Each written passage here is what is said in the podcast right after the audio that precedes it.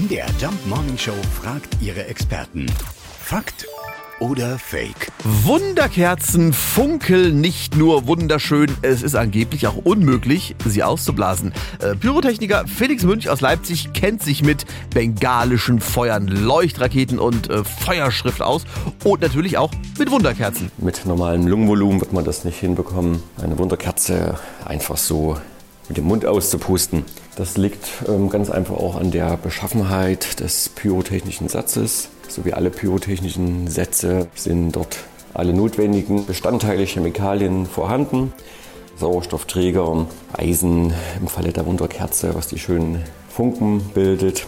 Ein paar Zusatzstoffe, die reagieren miteinander, verbrennen, deflagrieren, brauchen also eigentlich nichts von außen. Es ist eine laufende Reaktion, wenn die einmal entfacht ist. Bei einer Wunderkerze ist das äh, auch eine recht heiße Verbrennung durch das Eisen, was da drin ähm, enthalten ist, verbrennt. Und das äh, wird dann schwierig, das irgendwie mit normalen menschlichen Kräften ähm, auszupusten. Also, da haben wir an Silvester keine Chance. Wunderkerzen kann man tatsächlich nicht ausblasen.